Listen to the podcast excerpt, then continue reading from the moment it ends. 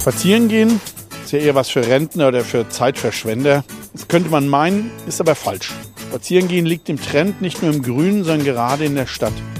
Wer Mainz wirklich kennenlernen will, der nimmt sich Zeit und erkundet Straßen, Gassen und Plätze zu Fuß. Warum Mainz so aussieht, wie es heute aussieht, die VRM-Hörspaziergänge erzählen es. Und noch ein kurzer technischer Hinweis. Der Hörspaziergang kann jederzeit auch gestoppt werden. Hallo und willkommen zur 36. Folge der Hörspaziergänge durch Mainz, dem akustischen Ableger unserer AZ-Serie Stadtspaziergänge. Mein Name ist Michael Bermeitinger, Redakteur der Allgemeinen Zeitung und der Autor der Serie. Und wie immer steht mir meine Kollegin Theresa Eickhoff zur Seite, die unseren Podcast nun schon anderthalb Jahre produziert. Heute heißt es herzlichen Glückwunsch Mainz der Neustadt, denn am 21. September wurde der bevölkerungsreichste Stadtteil 150 Jahre alt. Das wird am Wochenende groß gefeiert und wir begeben uns heute ein bisschen auf die Spuren des Geburtstagskinds. Einfach mal kreuz und quer. Wir verbinden dabei einzelne Hörspaziergänge miteinander, fügen Neues hinzu und bekommen so einen netten XL Stadtspaziergang. Es geht zur ältesten Straße, zu fröhlichen und furchtbar traurigen Orten, zu alten Gartenfeldwegen, schönen Plätzen und dem Geburtsort der Schwellköppe. Wir beginnen auf der Grenze zur alten Stadt der Kaiserstraße. Wir stehen jetzt hinter dem Mainzer Stadthaus am Beginn des breiten Grünstreifens und blicken die Kaiserstraße hinunter zur Christuskirche. Wo wir jetzt stehen, da verlief noch vor 150 Jahren der mächtige Festungswall. Er kam vom Alisenplatz oberhalb des Bahnhofs hinunter und verlief hier im Zickzack der Bastionen zum Rhein hinunter. Rechts von uns standen an der hinteren Bleiche seit dem 18. Jahrhundert die ersten Häuser der Stadt. Links vor dem Festungswall, da lag das Gartenfeld.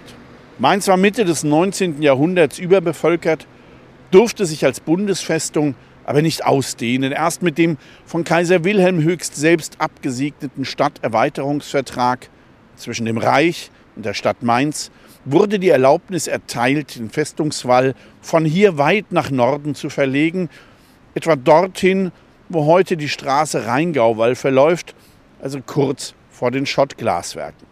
So konnte auf dem dazwischen liegenden Gartenfeld die Neustadt erbaut werden, während hier auf dem Gelände des Bollwerks die Kaiserstraße entstand oder wie man damals noch lange Zeit sagte, der Boulevard.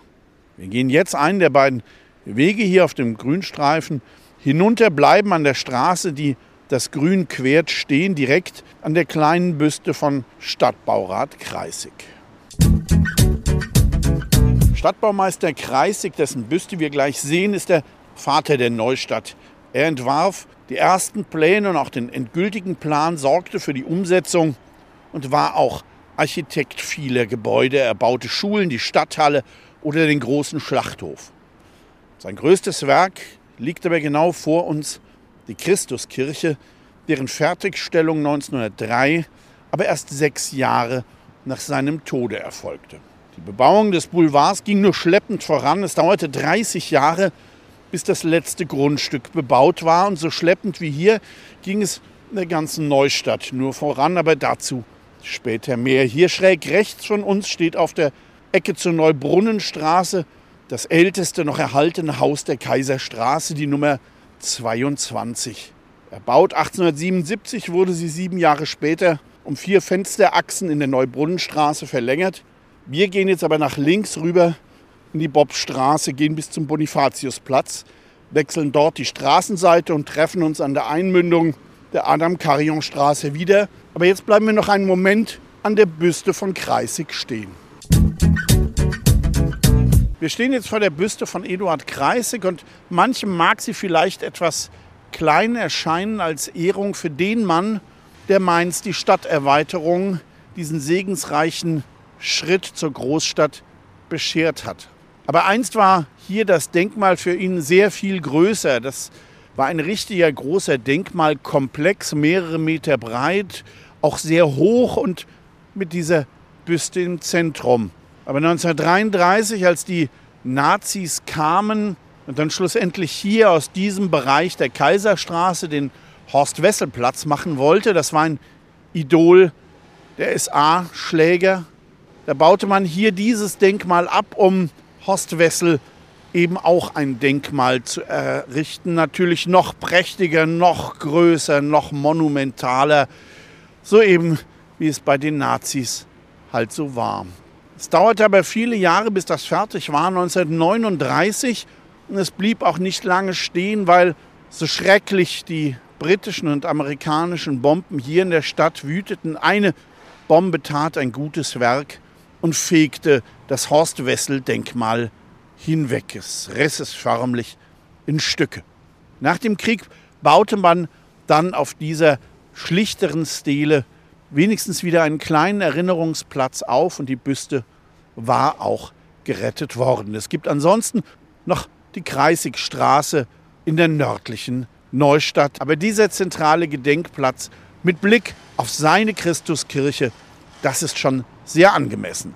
Wir wenden uns jetzt vom Boulevard ab und tauchen nun in die Neustadt ein. Wir treffen uns an der Ecke Bobstraße unter dem Schild vom Coupé 70.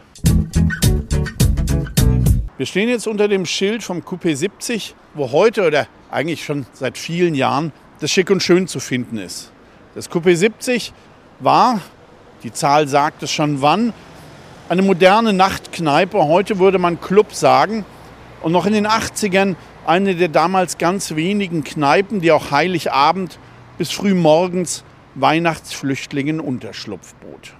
Wir gehen jetzt weiter die Bobstraße hinunter, die bis zu ihrer weitgehenden Zerstörung im Krieg eine sehr gut bürgerliche, fast vornehme Straße mit Vorgärten hinter schmiedeeisernen Zäunen war. Ab 1904 führte eine Straßenbahnlinie durch, das störte aber selbst in einer besseren Gegend niemanden, denn die elektrisch war ja modern und überhaupt hatte man eine viel größere Einsichtsfähigkeit in das Notwendige, als viele Menschen es heute haben. Die Straßenbahn fuhr vom Neubrunnenplatz über die Neubrunnenstraße erst nach Mombach ab den 20ern, nach Gonsenheim und Finden und 1931 war Schluss. Nur wenige historische Gebäude wie jenes links von uns haben den Krieg überlebt.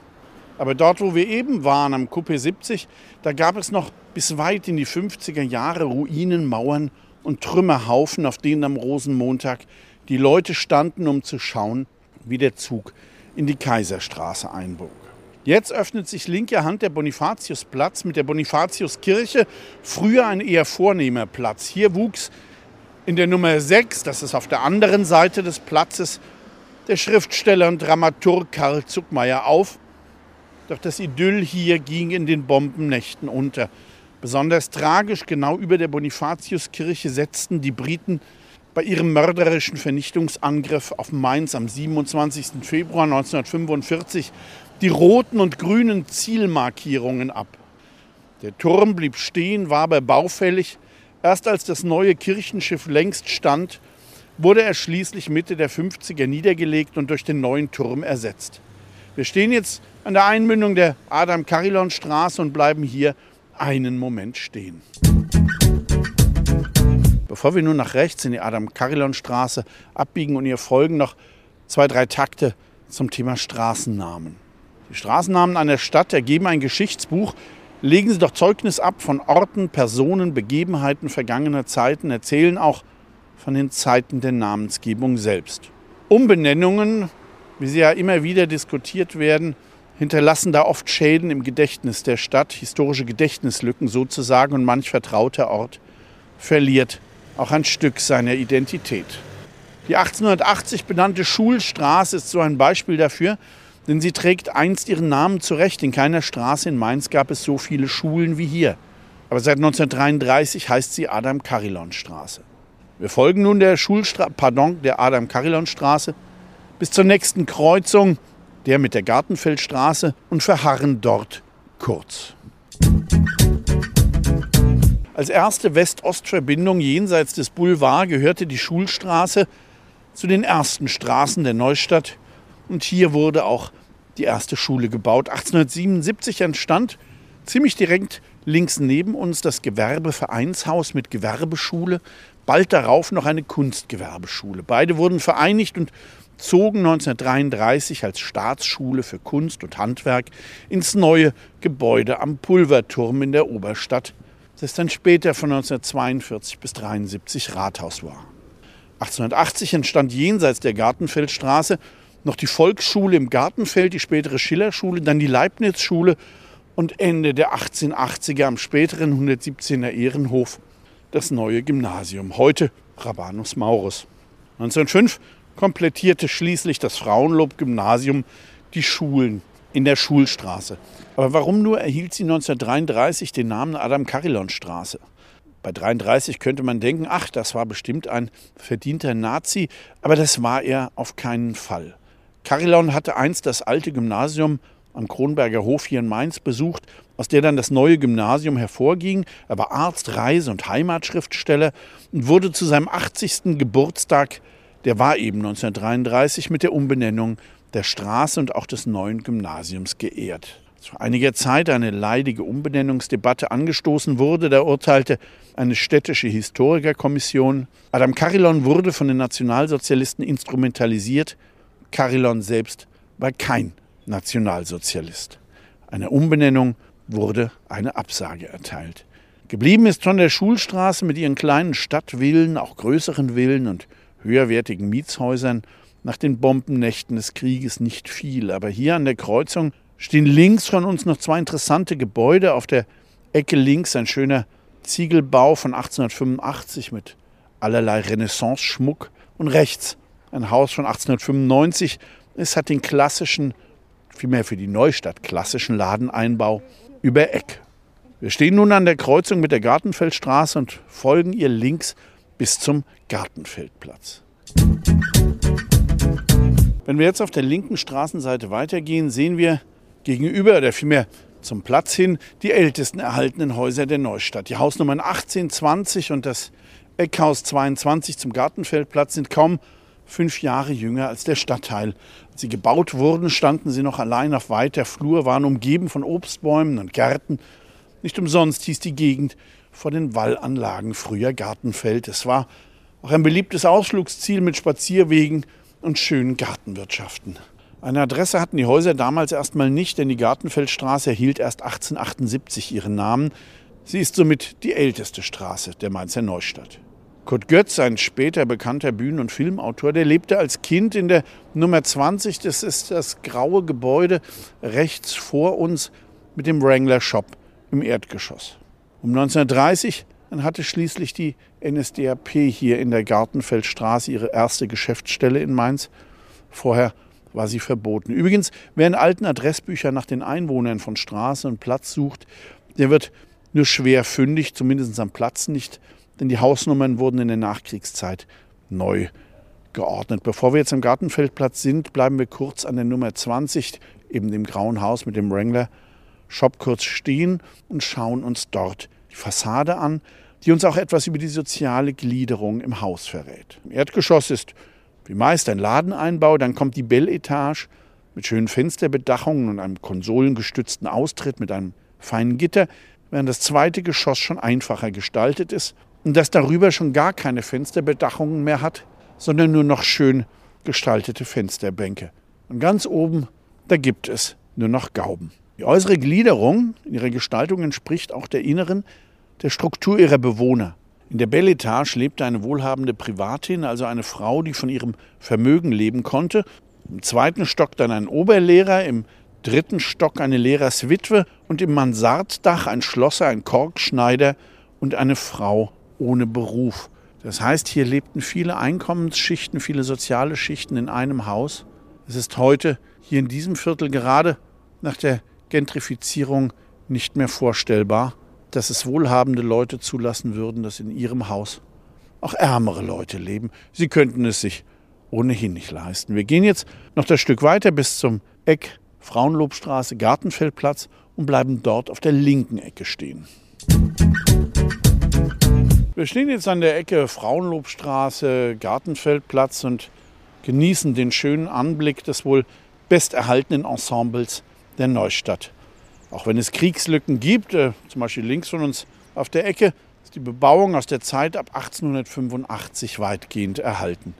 Die einst so reichen Dachlandschaften sind allerdings oft verändert. Sie wurden im Krieg von Brandbomben abgefackelt, später erstmal nur schlicht neu gedeckt, bis sie dann in den letzten Jahrzehnten sehr aufwendig oder zumindest teils sehr aufwendig neu aufgebaut wurden. In der linken Zeile sieht man zwar kleine historische Bauten mit hübschen Details, allerdings hat man ihnen statt der hohen Mansarddächer, die sie einst trugen, banale Vorstadtgaubendächer aufgesetzt. All das, all die ganze architektonische Wirkung des Platzes, die ganzen Details, sieht man besser von der Platzmitte aus. Allerdings schränken die hohen Bäume den Blick darauf sehr stark ein. Für weitere Blicke oder den Blick nach oben ist der Winter sehr viel besser geeignet. Der Gartenfeldplatz ist ein lebendiger Platz, kaum vorstellbar, dass hier noch vor 15 Jahren Drogen vertickt wurden und Trinker sich breit machten. Der Platz war schlicht schmuddelig, bis er 2008 durch das Programm Soziale Stadt aufgewertet wurde. Mit neuen Spielgeräten und einer anderen Bepflanzung das störende Trafohäuschen an der Stirnseite des Platzes zur Kurfürstenstraße hin wurde so in den Boden versenkt, dass nur noch das Dach herausschaut. Und das ist heute eine beliebte Sitzgelegenheit. Zur Belebung trug hier auch eine lebendige Gastronomie bei. Die Bagatelle heute Teilchen und Beschleuniger ist alteingesessen. Dann kam 2010 das Café Anna Batterie hier rechts von uns dazu. 2013 das Neustadt Nice an der östlichen Platzecke zur Kurfürstenstraße. Das ist in der ganzen Stadt bekannt, hat auch Filialen. Das Buchcafé Bukowski Ecke der Nackstraße ist ebenfalls eine hervorragende Adresse. In der auflagenstarken Frauenzeitschrift Brigitte schafft es der Gartenfeldplatz unter die Top Ten der schönsten deutschen Plätze. In der rechten Platzwand, in der Hausnummer 10, da findet sich die Heimat der Menser Schwellköpp. Das Haus gehörte einst dem Bildhauer Ludwig Lipp, der im Hof sein Atelier hatte, das übrigens heute noch existiert. Und dort erblickten 1927 die ersten Schwellköpp das Licht der Welt. Die Idee hatte er vom Karneval in Nizza mitgebracht und zu typischen Mainzer Figuren entwickelt. Wir gehen jetzt hier rechts runter, die Frauenlobstraße hinunter, und zwar auf der linken Seite bis zur Kreuzung mit der Leibnizstraße und dort bleiben wir dann stehen.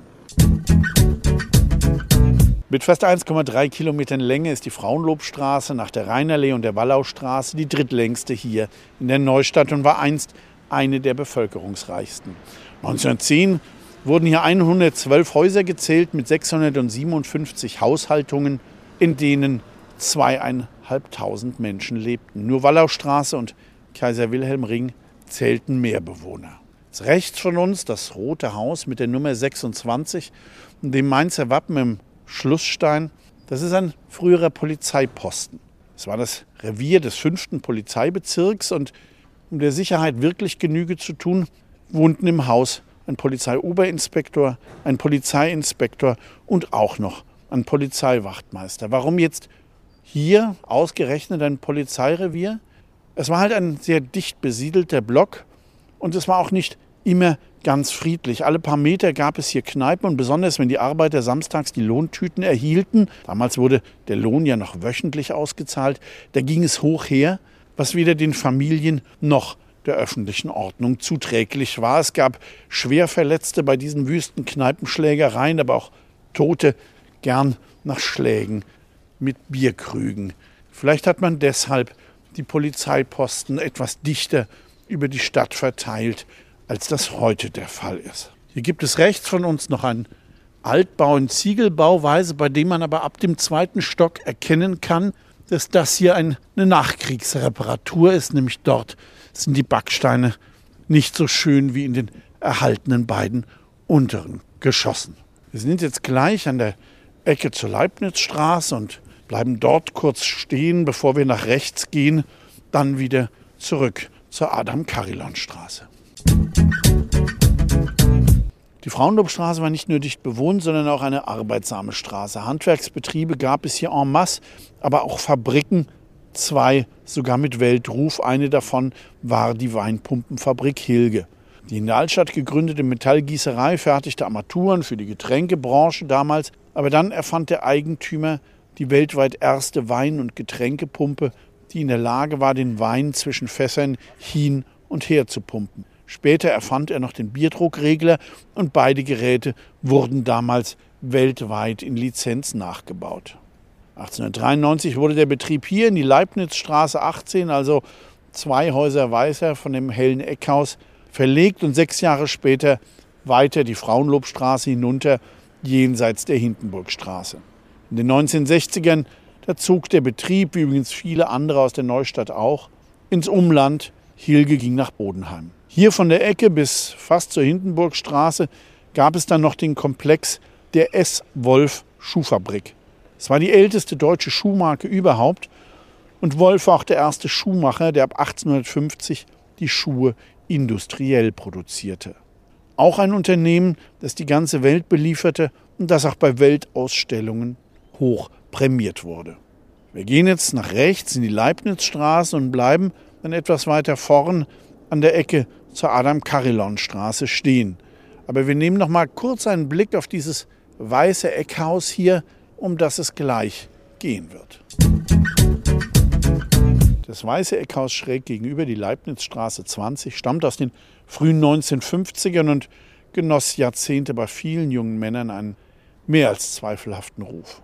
Es war das Kreiswehrersatzamt und alle, die, die den Wehrdienst verweigern wollten, mussten sich hier einem Ausschuss stellen, der prüfen sollte, ob die Verweigerung wirklich dem Gewissen geschuldet war, denn nur dann wurde sie anerkannt. Die Ausschüsse machten oft die Befragung zu einer bösen, erniedrigenden Prozedur und viele Verweigerer wurden eben nicht anerkannt.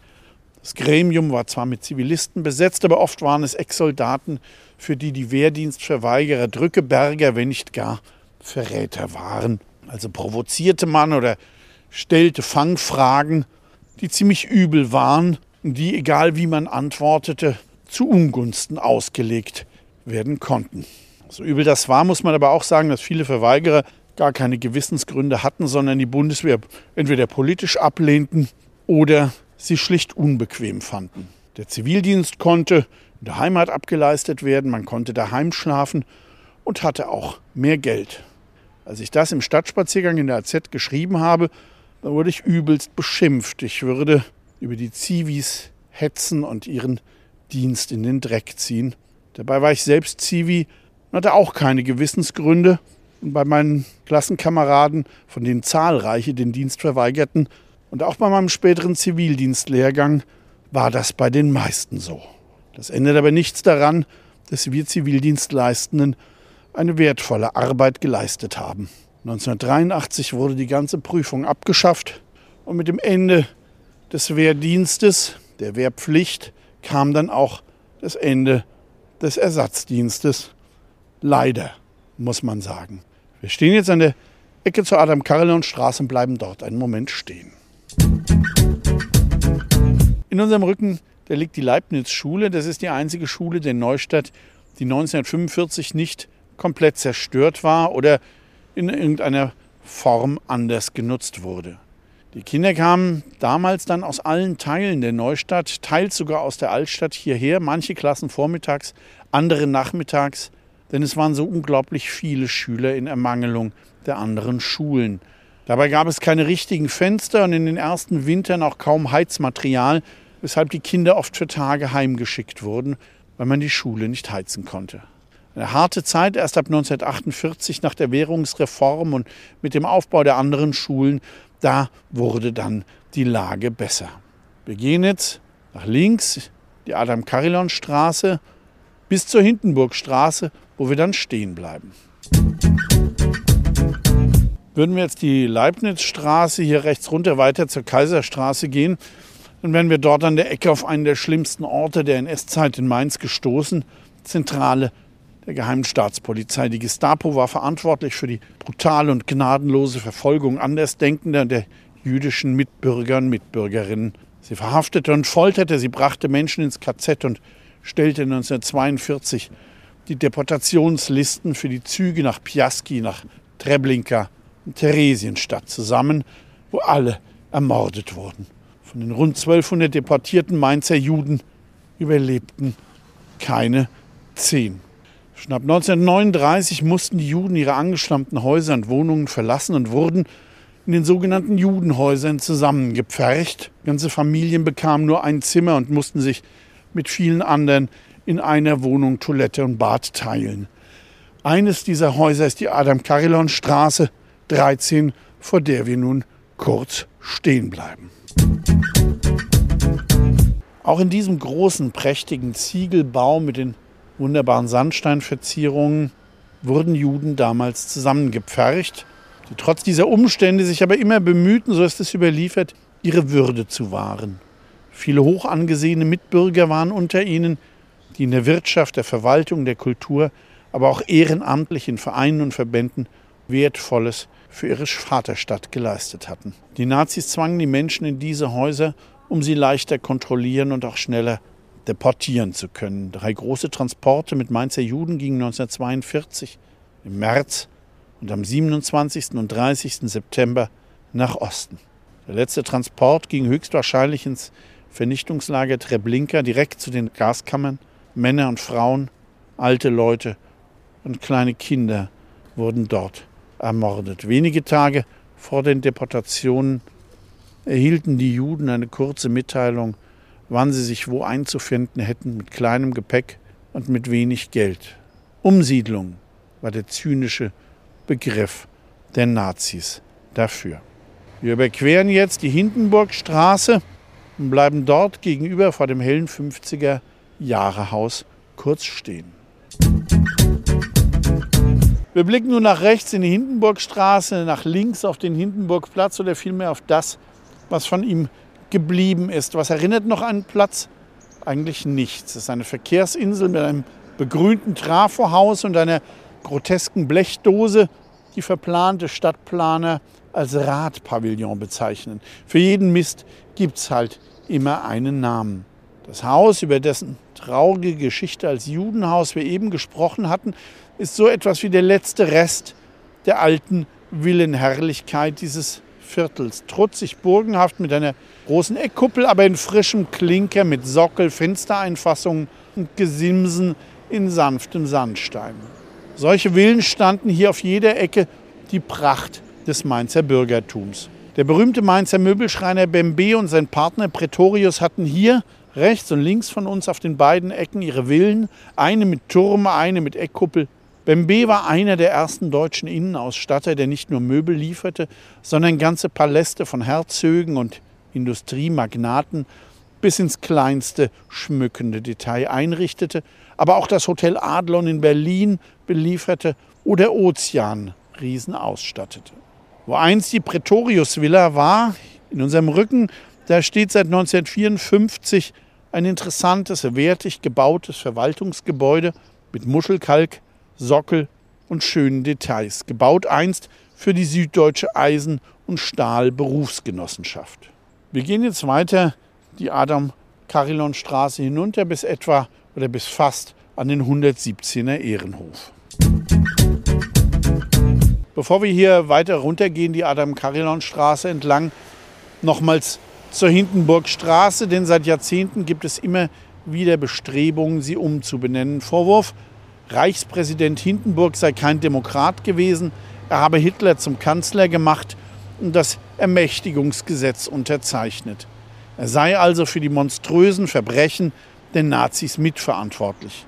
Was gegen diese Argumente spricht, nicht nur Hindenburg, sondern auch Millionen anderer Deutsche waren in der Weimarer Zeit auch weiter monarchistisch gestimmt und somit keine Anhänger der Republik. Und zudem hatte Hindenburg auch jahrelang versucht, Hitler von der Macht fernzuhalten. Hindenburg war fast 90, als er schließlich Hitler zum Kanzler berief. Ein Greis, der sich täuschen ließ wie Millionen andere Deutsche damals auch. Und bevor er das Ermächtigungsgesetz unterzeichnete und damit das Ende der Demokratie besiegelte, hatten mit Ausnahme der sozialdemokratischen Fraktion alle anderen sonst demokratisch gesinnten Reichstagsabgeordneten dafür gestimmt. Auch etwa ein Theodor Heuss, unser späterer Bundespräsident. Und kein Mensch würde daran denken, wegen seiner Beteiligung am Ermächtigungsgesetz heute die Heusbrücke umzubenennen. Hindenburg selbst verstarb bereits 1934, also zu früh, um die gesamte Monstrosität der Nazis noch überblicken zu können. Die vom Stadtrat einberufene Historikergruppe hat übrigens gegen die Umbenennung gestimmt und auch die jüdische Gemeinde hat nichts dagegen, wenn die Hindenburgstraße ihren Namen behält. So zumindest hat sich die Vorsitzende der Gemeinde einmal mir gegenüber geäußert. Die jüdische Gemeinde ist stolz auf ihre Adresse Synagogenplatz 1. Wir gehen jetzt weiter hier die Adam-Karillon-Straße entlang. Auf der rechten Straßenseite ist anhand der heute noch vorhandenen Kleinteiligkeit gut zu erkennen, dass dies früher keine Straße mit großen Mietshäusern war, sondern eine Straße der kleinen Stadtvillen. Leider ist nur eine davon rechts vor uns erhalten geblieben, aber dafür sehen wir uns links ein ausgezeichnetes Exponat des Blech- Betonbrutalismus der 70er Jahre, ein grausiger brauner Blechkasten. Vor dem Bistro im Erdgeschoss, dem Bistro 23, da sollten wir unseren Blick auf den Boden richten, genauer gesagt auf die Bordsteinkante, denn dort sehen wir ein halbrundes Pflasterband. Genau dort bleiben wir stehen. Das kleine gepflasterte Halbrund, also dieses kleine Bodendenkmal, erinnert an die Todesopfer des ersten schweren Luftangriffs auf Mainz am 9. März 1918. Damals starben elf Menschen in Mainz, einige davon in der Schulstraße. Hier vor der Nummer 23 wurden etwa die beiden Dienstmädchen Maria Mappes und Katharina Winsefer getötet, die gerade bei Karl Zuckmeyers Großvater die Treppe vom Haus putzten. Zuckmeyer schrieb darüber in seinen Erinnerungen später, während Anna Segers das Schicksal von Meta Kahn verarbeitete, die wenige Meter hier entfernt von der gleichen Bombe zerrissen wurde wie die beiden Dienstmädchen. Zum Grauen des Zweiten Weltkriegs war dieser Angriff kein Vergleich, aber damals in Mainz ein gewaltiger Schock. Wir gehen nun schräg rechts hinüber zum Löwen am 117er Ehrenhof. Wir treffen uns dort wieder und bleiben auch dort kurz stehen. Wir stehen nun am hessischen Löwen des 117er Ehrenhofs. Aber was ist das eigentlich, der 117er Ehrenhof? Sein Mahnmal das an das frühere Infanterie-Leibregiment Nummer 117 erinnert, das schon 1697 gegründet wurde und jahrzehntelang bis 1918 in Mainz stationiert war. Zuletzt in der Alicenkaserne am Goetheplatz, dort, wo nun seit 40 Jahren das Polizeipräsidium steht. Wenn aber heute nicht wenige Menschen alle Militärischen skeptisch gegenüberstehen, war die Gesellschaft einst, gerade in der Kaiserzeit, eine andere. Man mochte das Militär, die Farben, die Pracht, die Sonntagskonzerte der Militärkapellen. Und so gab man den 117ern auch einen netten Spitznamen, das waren die Hackelbuben, nach den zahlreichen Soldaten aus dem Odenwald mit seinen vielen Tannenzapfen. Auch als der Erste Weltkrieg verloren ging, die Franzosen kamen, das deutsche Militär hier verboten war, blieben die 117er unvergessen und als 1930 die Franzosen endlich abzogen, da beschloss die Stadt ihrem Regiment ein Denkmal zu bauen. Das beschlossen Sozialdemokraten, katholisches Zentrum und Linksliberale von der Deutschen Demokratischen Partei gleichermaßen. Nazis gab es damals keine im Stadtparlament. Kurz vor der Einweihung 1933 wollten dann die neuen Machthaber über Nacht den Platz nach dem SA-Idol Horst Wessel benennen, überklebten schon die Straßenschilder, doch da hatten sie nicht mit den Mainzerinnen und Mainzern und den alten Veteranen gerechnet. Der Protest war so groß, dass die Nazis klein beigeben mussten, auch wenn sie dann, wie damals so oft, die Veranstaltung kaperten, die Eröffnung zu ihrer Sache machten, ist das Denkmal mitnichten ein Nazi-Denkmal, wie heute einige Neustadtpolitiker meinen, das ist unhistorisch und schlicht falsch. Auch hier hat die Historikerkommission der Umbenennung des 117er Ehrenhofs eine klare Absage erteilt. Nun gehen wir über den Ehrenhof, der sich in einem verheerenden Zustand befindet. Es ist schon eine Schande, wie die Stadt mit dem Gedenken an Gefallene umgeht. Links hinter dem Löwen war einst eine längliche, hübsche Brunnenanlage während sich rechte Hand heute schnöde verstellt von einem Unterrichtscontainer eine Gedenkwand mit den Orten der verschiedenen Kämpfe des Regimentes befindet. Geradeaus stoppen wir an einer hohen Stele. Auch diese ist ein Soldatendenkmal. Sie erinnert an die 263. Infanteriedivision, die Ende der 30er Jahre in Mainz und Wiesbaden aufgestellt wurde und in der viele Mainzer und Rheinhessen dienten. Deshalb nannte man sie auch die Weintraubendivision, was auch das Wappen an der Stirnseite der Stele erklärt.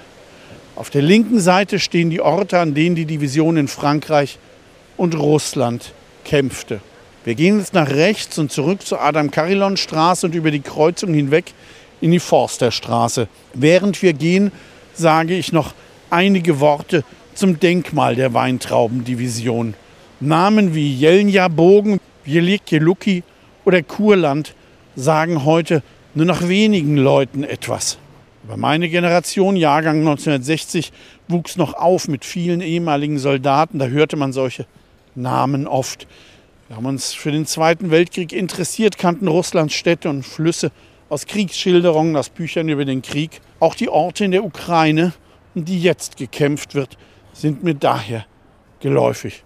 Heute wird in Mahnmalen oft die Berechtigung abgesprochen, aber so wichtig sie damals waren für Angehörige und überlebende Kameraden, so wichtig wären sie heute, um an das Grauen des Krieges zu erinnern. Allein die 263. Infanteriedivision verzeichnete tausende Gefallene und Vermisste. Wir stehen jetzt auf der Ecke zur Forsterstraße am Bistro 23. Wenn wir jetzt auf der linken Seite die Forsterstraße entlang gehen, sehen wir gegenüber auf der rechten Seite ein stattliches, helles Gebäude mit vergitterten Rundbogenfenstern im Erdgeschoss. Es ist die ehemalige jüdische Synagoge, das ehemalige jüdische Gemeindehaus Forsterstraße 2. Nachdem die Nazis 1938 in der Kristallnacht Synagoge Gemeindehaus in der Hindenburgstraße zerstört hatten, kam die Gemeinde hier in einem Haus unter, das bis zur Deportation und der Ermordung der verbliebenen jüdischen Mainzerinnen und Mainzer als Büroschule und auch als Bethaus diente. Im Krieg wurde das Gebäude zerstört. Nach der Neugründung der Gemeinde wurde 1947 die Synagoge erst in der Turnhalle der Feldbergschule eröffnet, bis 1952 hier in der Forsterstraße 2 dieses Gemeindehaus mit Betsaal neu entstand. Erster und zweiter Stock wurden als Altersheim genutzt, bis man es Anfang der 60er Jahre schloss, weil es nur noch eine Bewohnerin gab. Erst 2010 wurde dann die neue Synagoge eröffnet. An der Ecke zur Frauenlobstraße, hier auf unserer Seite, da war früher eine Limonadenfabrik und im September 1965 sendete von hier der Südwestfunk das erste Mal sein Regionalfernsehen Blick ins Land. Sehr bescheiden also, diese Anfänge. Und nun zum Frauenlobplatz, den wir allerdings nicht queren, sondern indem wir einfach dieser Straße folgend entlang gehen. In den Anfängen war der Frauenlobplatz der Festplatz der Neustadt. Bis 1903 fand hier auch die Gardefelder Kerb statt. Danach wurden hier diagonale Baumreihen gepflanzt. Er war und ist so ganz anders als der intime und noble Gartenfeldplatz, sondern eher ein großer Spielplatz. Und während der Gartenfeldplatz sich als komplett erhaltenes Ensemble zeigt, wurde der Frauenlobplatz im Krieg praktisch komplett zerstört. Auf unserer Seite sind an der Forsterstraße noch drei Gebäude mehr oder minder gut erhalten. Der Rest wurde vernichtet und erst peu à peu wieder aufgebaut. Als erstes die vor uns liegende nördliche Platzwand als einzelner riesenhafter Wohnblock, der beim Bau 1952 viele dringend benötigte Wohnungen bot. Unten im Erdgeschoss eine alte Institution, die Neustadtapotheke. Heute heißt die dortige Kneipe so, aber genau an dieser Stelle war fast von Beginn an eine Apotheke am Frauenlobplatz. Weil einst aber niemand eine Apotheke in der Neustadt eröffnen wollte, richtete die Stadt hier 1890 eine Pharmazie ein und bot dem Interessenten zugleich zur Apotheke noch eine Sieben-Zimmer-Wohnung im Hause selbst an. Rund 120 Jahre hielt sich die Apotheke, nun gibt es da ganz andere Medizin. Es dauerte bis weit in die 60er Jahre, bis alle Platzwände neu erstanden waren. Der Platz selbst blieb aber weitgehend kahl, wenn man von Brunnen, Pergola und Frauenlob Keramikgewand auf der anderen Platzseite an der Wallaustraße absieht. Ein schöner Farbtupfer ist der einmal die Woche stattfindende Wochenmarkt. Wir sind nun an der Ecke Kurfürstenstraße und werden nun gleich Richtung Hindenburgstraße weitergehen, bleiben aber noch einen kleinen Moment hier stehen. Wir stehen jetzt an der Ecke Forsterstraße, Kurfürstenstraße mit der Pizzeria Abruzzo im Rücken und schauen nach links, sehen die Stirnseite des Stadtwerke Hochhauses, das Anfang der 60er errichtet worden war, blicken auf dieses kurze Reststück der Kurfürstenstraße, in der leicht zu erkennen war, wie komplett die Zerstörung des Zweiten Weltkrieges war. Kein einziges altes Haus ist stehen geblieben. Eine Mischung aus 50er und 60er Jahre Häusern und dazwischen ein 80er Jahre Gebäude, das mit angesetzten Erkerchen versucht ein bisschen die alten Zeiten zu imitieren. In dem Abschnitt rechts, in dem wir jetzt gleich äh, bis zur Hindenburgstraße gehen, da sind einige sehr ordentliche Altbauten erhalten, bei denen das kurze Innehalten und Betrachten durchaus lohnt. Bei solchen Spaziergängen empfehle ich ohnehin immer, auch mal nach oben zu blicken und die Fassaden und deren Details auf sich wirken zu lassen. Schön etwa das helle Haus äh, schräg vor uns mit den gelben Einfassungen, das mit einfachsten Mitteln wie Fugenschnitt im Erdgeschoss, Fensterverdachungen im ersten Stock sowie verschiedenen Gesimsen eine schöne Gliederung über die gesamte Fassade erzielt. Welcher ein Unterschied zum links davon befindlichen, auf der Ecke stehenden und praktisch ungegliederten Nachbarhaus. Auch gut zu sehen, dass man beim Neuaufbau im Eckhaus statt vier hohen Obergeschossen fünf auf die gleiche Höhe gepackt hat. Klar, wo die meisten von uns heute lieber wohnen würden. Wir gehen jetzt weiter in Richtung Hindenburgstraße. Neben dem hellen Putzbau mit den gelben Einfassungen kommt noch ein Haus mit gelber Ziegelfassade und dunklen Sandsteinelementen und einem hohen Kastenerker, während das blaue Haus, die Nummer 36, sowie das folgende Eckhaus zur Hindenburgstraße wieder etwas Beachtung verdienen. Die beiden Gebäude von 1904 gehören nämlich zusammen, wie man an manchen Details, etwa den Fenstereinfassungen, durchaus erkennen kann, und doch unterscheiden sie sich. Die Fassade in der Kurfürstenstraße ist glatt, die andere hat feinen Fugenschnitt, die Geschosse sind in der Nebenstraße niedriger, das Haus zur Hindenburgstraße hat dagegen eine üppig gestaltete Fassade mit hohen Standerkern und zwischengespannten Balkonen. Dieses Beispiel zeigt sehr schön den Unterschied bei der Hausgestaltung zwischen einer Nebenstraße und einer Vorzeigestraße wie der damaligen Bonifatius, der heutigen Hindenburgstraße. Auf deren rechter Seite gehen wir nun nach Norden bis zur Synagoge. Nochmals zur Hindenburgstraße und ihrem Namen, den sie erst 1916 erhielt. Zuvor hielt sie Bonifatiusstraße. Warum die Straße umbenannt wurde? Hindenburg war Feldmarschall im Ersten Weltkrieg und hatte nach dem russischen Überfall 1914 auf die damalige preußische Provinz Ostpreußen durch geschickte Strategie den feindlichen Vormarsch gestoppt. Damit rettete er die ganze Provinz vor der Zerstörung und Hunderttausenden Menschen das Leben. Deshalb war er im Ersten Weltkrieg ein Held. Überall wurden Straßen nach ihm benannt. 1916 benannte Mainz Bonifatiusplatz und Straße in Hindenburgplatz und Straße um. Die Hindenburgstraße war neben dem Boulevard, also der Kaiserstraße, die zweite Prachtstraße der Neustadt, eine Allee, die ihren Abschluss in einem monumentalen, prächtig gestalteten Platz finden sollte. Blickpunkt in der Ferne war ab etwa 1900 die hohe Kuppel der Alicenkaserne der 117er, dort wo heute das Präsidium steht. Vorgärten mit 10 Metern Tiefe waren hier in dieser Straße vorgeschrieben. Viel ist nicht geblieben von der Pracht. Der Krieg hat vieles zerstört. Der Wiederaufbau war, wie das breite Verwaltungsgebäude rechts von uns zeigt, alles andere als gelungen. Teils auch prächtige Mehrfamilienhäuser bestimmten hier einst das Gesicht der Straße, wobei die Bebauung bis zum Ersten Weltkrieg nur bis zur Josefstraße reichte, mit einer Ausnahme. 1912 eröffnete zwischen Josefstraße und Gabelsberger Straße die liberale jüdische Gemeinde hier ihre neue Hauptsynagoge. Ein wundervoller, ein harmonischer Rundbau aus Sandstein mit großer Kuppel und flachen Seitenflügeln. Auf dem Synagogenplatz vor der neuen Synagoge machen wir nun Halt. 1912, das war die Blütezeit des Großbürgertums und der stolzen jüdischen Gemeinde zu Mainz, die hier Heimatanspruch und Heimatrecht in strahlender Architektur sichtbar machte. Mit ihrer neuen Zentralsynagoge. 1911 war die Grundsteinlegung, am 3. September 1912 wurde der prächtige Bau eingeweiht in Anwesenheit der Geistlichkeit beider christlichen Konfessionen und der Spitzen von Staat und Stadt. Rabbiner Professor Saalfeld sagte in der Festpredigt, wir Mainzer Israeliten sind aufgrund der deutschen Reichsverfassung gleichberechtigte Bürger des großen Vaterlandes.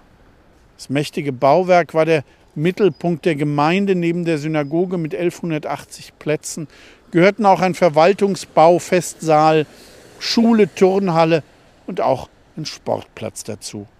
Und vor der Anlage, da lag ein Garten mit einem Säulenvorhof, von dem einige Säulen vor einigen Jahren wiederentdeckt wurden. Die Festschrift lieferte zur Eröffnung eine schöne Beschreibung des Gebäudes.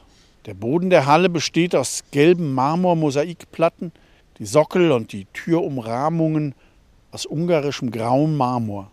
Die Wände und die kassettierte Decke sind violett getönt und die Kassetten leicht vergoldet. Die gelben Scheiben der Fenster und Türen geben ein angenehmes gebrochenes Licht. Drei schwere eichene Doppeltüren führen von der Halle zum Gotteshaus. Dieses als Kuppelbau ausgebildet, macht mit 27 Metern Durchmesser und 25 Metern Höhe einen überwältigenden Eindruck. So die Beschreibung aus damaliger Zeit. Doch 26 Jahre später geht dieser Traum in Flammen auf. Angezündet in der Kristallnacht vom kulturlosen, unmenschlichen Nazi-Mob. Renata Rosenthal aus der Kaiserstraße 27, die morgens zur jüdischen Bezirksschule an der Synagoge wollte, schrieb später in ihren Erinnerungen, der Himmel war rötlich und gelb und als wir näher kamen, sahen wir, dass unsere wunderschöne Synagoge und unsere geliebte Schule in Flammen standen. Blind vor Tränen liefen wir heim. Am 17. November 1938 nachmittags nach 16 Uhr da wurde die ausgebrannte Ruine gesprengt. Und die jüdische Gemeinde musste diese Barbarei auch noch selbst bezahlen. Nachdem im Krieg fast die gesamte Hindenburgstraße zerstört worden war, begann Anfang der 50er langsam der Wiederaufbau. Auch auf der planierten Fläche, auf der einst die Synagoge gestanden hatte. Während die jüdische Gemeinde ein Zentrum in der Forsterstraße 2 baute, entstand hier 1955 das Hauptzollamt als Solitär auf weiter Fläche. Mit seiner schönen Rasterfassade und dem weit vorkragenden Dach ein qualitätvoller Bau und guter Vertreter seiner Zeit, nur leider am falschen Ort. Als um das Jahr 2000 endlich die Pläne für eine neue Synagoge für die durch Zuzug aus Russland wieder gewachsene jüdische Gemeinde Fahrt aufnahmen, wurde 2008 das Hauptzollamt abgerissen noch im gleichen Jahr fand hier die Grundsteinlegung für die neue Synagoge statt, die am 3. September 2010 feierlich in Anwesenheit des Bundespräsidenten eröffnet wurde. Auf den Tag genau 98 Jahre nach Eröffnung der alten Zentralsynagoge. Wir wechseln auf die andere Straßenseite der Hindenburgstraße und treffen uns dort an der linken Ecke zur Josefsstraße vor der Sparkasse wieder. Da die Bebauung vor dem Ersten Weltkrieg nur bis zur Josefstraße reichte, nutzte man 1921 den Platz nördlich davon, um den immensen Wohnraumhunger der Besatzungsmacht zu stillen, die für ihre Offiziere, Beamten und deren Familien hochwertigen Wohnraum einforderten. Und hochwertig ist der Bau hier rechts neben uns auf der anderen Straßenseite mit seiner repräsentativen Fassade zur Hindenburgstraße rund um die säulenbetonte Mittelachse allemal. Auf der linken Seite nun im Häuserblock eine kleine Durchfahrt hinein in ein Stück des alten Gartenfelds. Es ist der lange Hunnikelweg, wie der Raupelsweg an der Goethestraße, ein Weg, der schon lange vor der Entstehung der Neustadt bestand. Er durchquert das Innere des großen Blocks bis zur Kurfürstenstraße, eine kleine Welt für sich. Da kann man auch mal kurz reingucken. Aber wir gehen jetzt dann weiter und treffen uns an der Ecke zur Leibnizstraße wieder. Wir gehen jetzt nach rechts die Leibnizstraße hinunter in Richtung Norden und bleiben dann an der Ecke zum Lessingplatz stehen. Und hier, wo wir nun gehen, da lag um 1900 das größte Fabrikareal der Neustadt, das der Lederwerke von Meyer, Michel und Denninger. Es umfasst ein riesiges Gelände zwischen der Josefstraße, die wir gerade verlassen haben, und der Kolmarstraße, weiter im Norden, drei Straßenzüge weiter, dann fast bis hinunter zur Bobstraße und östlich über die Hindenburgstraße hinweg bis zum Sömmeringplatz. 1908 ging das Unternehmen pleite und wurde lange als Baugelände angeboten, aber es dauerte bis in die 20er Jahre, bis sich die Wohnbebauung hier komplett ausdehnte. Einige einzelne Gebäude gab es schon vorher. Eines davon ist das Gebäude hier links von uns auf der Ecke zum Lessingplatz. Das ist ein Wohngebäude von 1909, das also schon unmittelbar nach der Pleite der Lederfabrik auf deren Areal errichtet wurde. Interessant und unbedingt beachtenswert, das ist die Fassadengliederung mit unterschiedlich strukturierten Putzfeldern. Besonders das oben unter der Traufe umlaufende Fries ist etwas Besonderes. Schön auch der geschwungene Giebel und ebenso, dass das Haus gleich zwei Erker besitzt. Wir bleiben jetzt hier kurz auf der Ecke stehen und blicken auf den Lessingplatz. Auf der anderen Ecke zum Lessingplatz sehen wir einen großzügigen Komplex, den die Stadt Mainz in den späten 20er Jahren errichtete und zu einem Teil für das Arbeitsamt der Stadt nutzte. Heute ist hier auch der Sitz der Ortsverwaltung. Ansonsten ist der Lessingplatz ein typischer Platz der 50er Jahre. Hohe Blocks mit Satteldächern, aber dann doch damals ein Segen für die Menschen, die noch lange in Ruinenkellern oder Baracken lebten oder sich mit anderen eine Wohnung teilen mussten. Dass der Platz so schön begrünt ist mit vielen Bäumen, ist einer Bepflanzungsaktion der 70er Jahre geschuldet. Wir gehen jetzt hier schräg über die Straße bis zur Litfaßsäule, gehen dann weiter die Leibnizstraße hinunter bis zur Goetheschule, unsere letzten Station, und bleiben dann dort stehen. Die Gebäude hier auf der rechten Seite an Lessing- und Leibnizstraße stammen von 1953 und gerade die rückseitige Zickzackform ist typisch für das neue Bauen damals und es lohnt auch unbedingt einen Blick. Das neue Mainz gibt im Mai 1953 eine schöne Beschreibung dieser 92 neuen Wohnungen in dem Block zwischen Leibniz, Lessing und der gleich folgenden Jakob-Dietrich-Straße. So schreibt das Magazin. Der Block enthält vorwiegend Zwei- und Drei-Zimmerwohnungen, auch Junggesellenwohnungen und drei Läden findet man in dem in Zickzackform errichteten Bau. Diese sich immer mehr durchsetzende Bauform bietet allen Wohnungen das gleiche Maß an Licht, Luft und Sonne. Und genau das war es, was den Menschen in der Vorkriegszeit immer in ihren Häusern gefehlt hat. Licht, Luft und Sonne.